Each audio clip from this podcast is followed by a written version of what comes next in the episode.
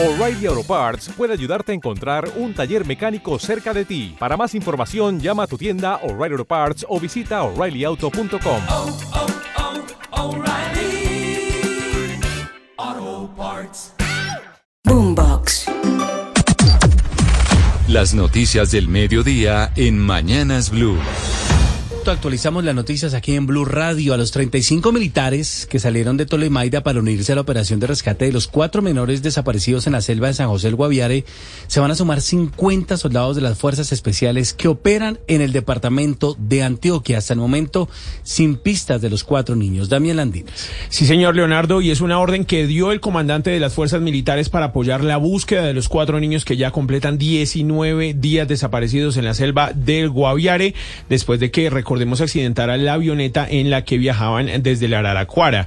Una de las estrategias que están usando los soldados se llama Frente Ancho, la cual se desarrolla haciendo ruido, prendiendo fogatas, bengalas y utilizando visores nocturnos.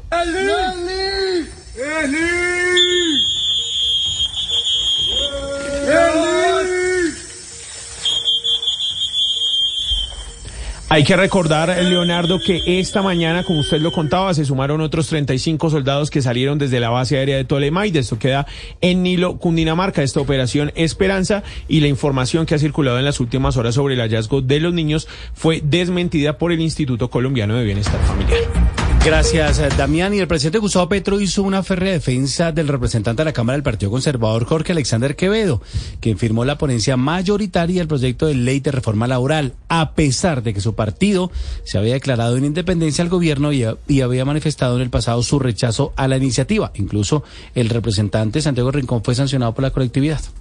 Sí, señor Leonardo, muy buenas tardes. Tiene una investigación y recuerde usted que se le suspendió por tres meses el derecho a voz y voto en el Congreso. Pues eso es lo que genera la reacción del presidente Gustavo Petro, que lo defendió a través de su cuenta en Twitter diciendo que se trata de una persecución política. Escribe el presidente, el representante Jorge Alexander Quevedo, conservador, merece toda nuestra solidaridad.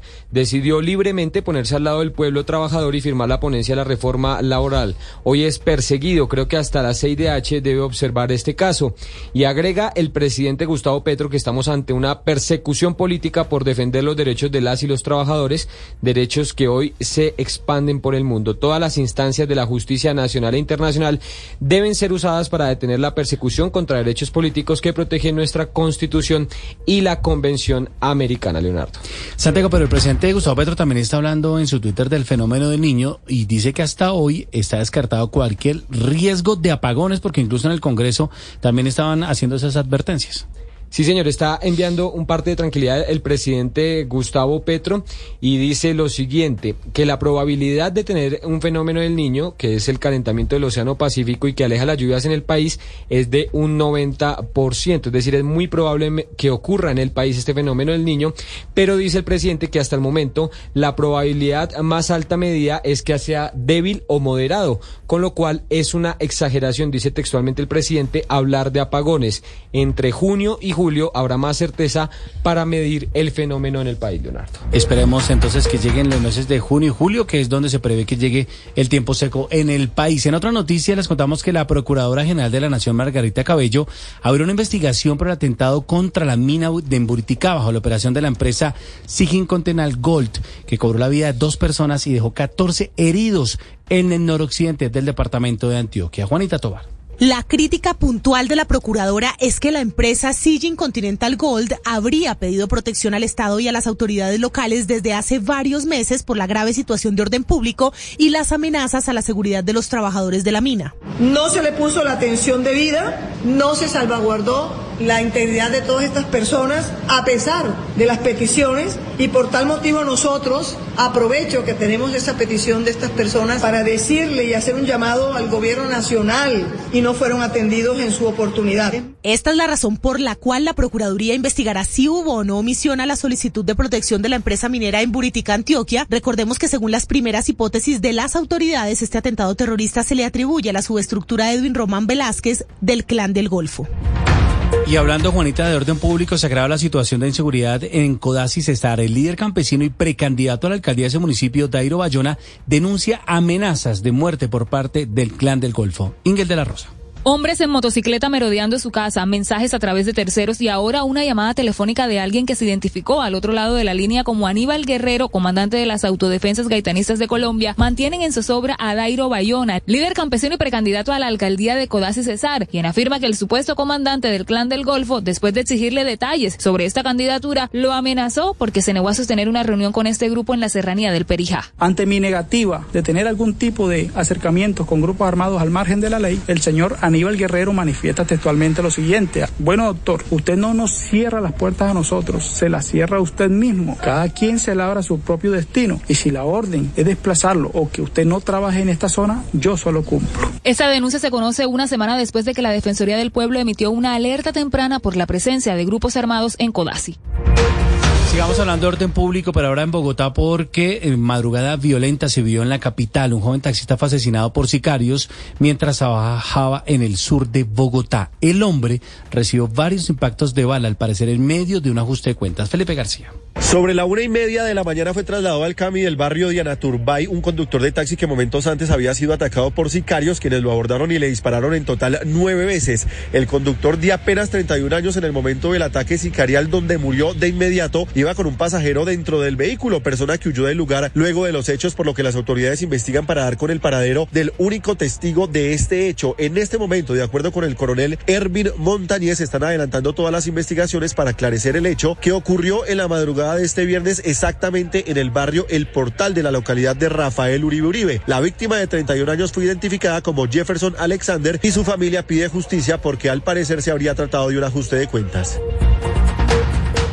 Emergencias por lluvias en dos municipios de Santander. En San Joaquín, una avalancha destruyó puentes, cultivos y dejó a familias damnificadas, mientras que en Cimitarra inundaciones por el desbordamiento de un río. Verónica Rincón. Incomunicados se encuentran los habitantes de zona rural del municipio de San Joaquín Santander por el colapso de tres puentes peatonales que los comunicaba con el casco urbano debido a una avalancha por la creciente de las quebradas Panamá y La Leona. Además, hay daños en cultivos, casas afectadas y pérdida de animales. El alcalde de San Joaquín, Carlos José Díaz. Hemos tenido muchísimas afectaciones. Lo más grave es que nos afecta la vía nacional que comunica el municipio de San Joaquín con el municipio de Gonzaga. 50 familias damnificadas están alojadas en la casa campesina del municipio y en horas de la tarde llegará un carro tanque para suministrar agua a 800 personas del casco urbano que se encuentran sin servicio por daños en la bocatoma del acueducto. También hay emergencias por lluvias en el municipio de Cimitarra. Dos el mediodía, ocho minutos, vamos al departamento del Valle del Cauca porque un allanamiento del 260% encontró la Defensoría del Pueblo en el centro transitorio de reclusión ubicado en el barrio San Nicolás, esto es en Cali. De ese lugar se fugaron 20 internos a comienzos de esta semana. Estefanito Leo. Nuevamente, la Defensoría del Pueblo visitó el centro de detención transitorio de San Nicolás tras la segunda fuga que se ha registrado en el lugar en los últimos dos meses. Al ingresar, el equipo se percató que las falencias y riesgos que se habían advertido anteriormente permanecen. El hacinamiento supera el 260% y las condiciones sanitarias son precarias. Gerson Vergara, defensor del pueblo, seccional Valle. La capacidad son 130 y se encuentran 483 personas. Actualmente 15 personas tienen enfermedades graves y cuatro de ellas están hospitalizadas en centros médicos de Cali. Además, han sido reiterativos los intentos de fuga en el centro de atención transitoria. El defensor expresó que el sobrecupo del centro se debe al incumplimiento en los tiempos de permanencia de las personas privadas de la libertad. Y hay una alerta por desplazamiento masivo de familia de un municipio conocido como El Pato en Caquetá. Son cerca de 30 personas que llegaron a Neiva huyendo de la violencia y tras la amenaza contra su vida de violación de derechos humanos por parte de disidentes de las FARC. Silvia Lorena. Varias familias procedentes de El Pato, zona rural de San Vicente del Caguán, Caquetá, debieron abandonar sus viviendas ante los enfrentamientos por el control territorial entre presuntos integrantes del Estado Mayor de las FARC y miembros de la Segunda Marquetalia. Son cerca de 30 personas, entre ellos menores de edad, quienes buscando proteger su vida llegaron a Neiva. Smith Duarte, secretaria de Paz de Neiva. El desplazamiento forzado que recibimos en el municipio de Neiva, conformado por 11 núcleos familiares que provienen de la zona zona de reserva campesina del Pato Valsillas estamos nosotros atendiendo los componentes que tienen que ver con alojamiento, alimentación, salud, educación, para garantizar los derechos a estas personas. Las víctimas lograron salir a salvo del sector gracias a un corredor humanitario realizado por la ONU, la Gobernación del Caquetá y la Defensoría del Pueblo. Y envían a la cárcel al señalado máximo cabecilla del clan del Golfo en el departamento del Magdalena. Él es considerado el reemplazo de alias 5.7 en toda la región caribe. William Agudelo. Se trata de Adolfo Peña Pacheco, alias Albeiro, presunto cabecilla principal del clan del Golfo en el Magdalena y uno de los señalados articuladores de extorsiones y otras actividades ilegales en este departamento. El delegado contra la criminalidad organizada, Ricardo Romero, explicó la importancia de este golpe. Este hombre habría obtenido armas y otros elementos para consolidar el autodenominado Frente David Mesa Peña y apoderarse de las rentas ilícitas en la Sierra Nevada de Santa Marta. Simultáneamente a esta captura se ejecutaron procedimientos en los municipios del Garrobo y el Retén Magdalena, en los que fueron capturados dos señalados integrantes del clan del Golfo, identificados como Carlos Viloria Moreno, alias Roger, y Holmer Padilla, alias El Médico, quienes junto a alias Albeiro deberán responder por los delitos de concierto para delinquir agravado con fines de extorsión y tráfico ilegal de armas. Hay un dispositivo de las autoridades de tránsito en la línea para evitar accidentes con vehículos pesados, evitando precisamente el problema en los frenos. En lo que va corrido este año, las autoridades confirmaron 38 personas fallecidas en vías del departamento. Nelson Murillo. Pues son siete las situaciones que enumeran los representantes de los gremios del turismo como los motivos de la afectación, como lo son los daños de los puentes El Alambrado y sobre el río Barragán que conectan al Quindío con el Valle del Cauca, el precio de la gasolina, el IVA del 19% en actividades turísticas, el precio de los pasajes, la inflación e incluso las actividades del volcán El Nevado del Ruiz. Al respecto se refirió Eduardo Mejía Jaramillo, director ejecutivo de Cotelco en el Quindío. Eh, etcétera, son muchos los factores y eso se ve reflejado en un número muy, muy diciente y que es muy preocupante. A hoy viernes, vísperas de empezar un puente festivo, estamos con unas reservas de apenas el 32.5%. Eso es muy complicado, muy preocupante. Debido a esta situación, los gremios en el Quindío hacen un llamado al gobierno nacional para que se revisen algunas políticas relacionadas con el turismo y también con el precio de los combustibles y así facilitar el regreso de los turistas a esta región del país. Y mucha atención porque en el norte del Cauca un comerero indígena fue secuestrado por hombres armados junto a su pequeña hija. Aunque la menor fue liberada, su padre fue asesinado. John Jairo Astudillo.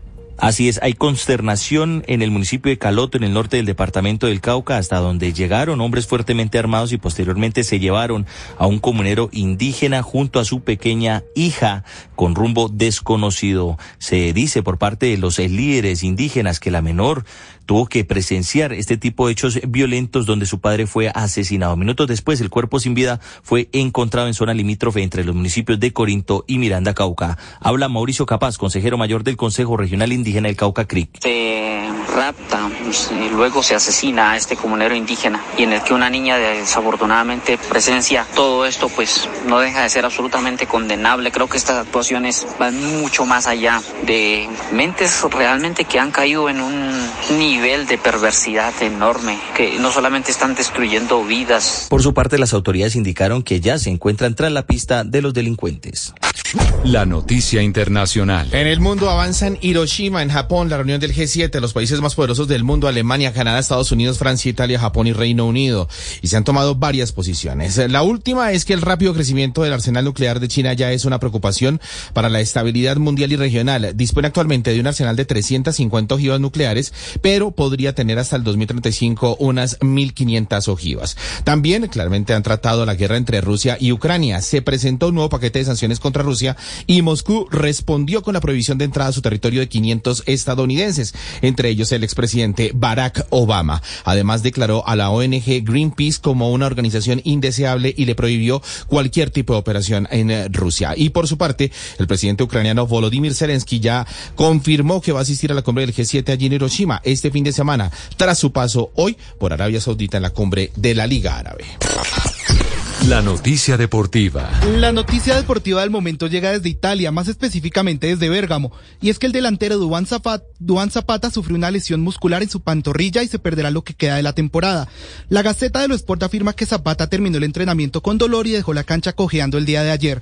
Esta es la tercera lesión del Toro en la temporada, que ya se ha perdido nueve partidos de la Liga Italiana a causa de molestias físicas. Duan termina así su temporada en la Serie A con 25 partidos disputados, dos goles y tres asistencias.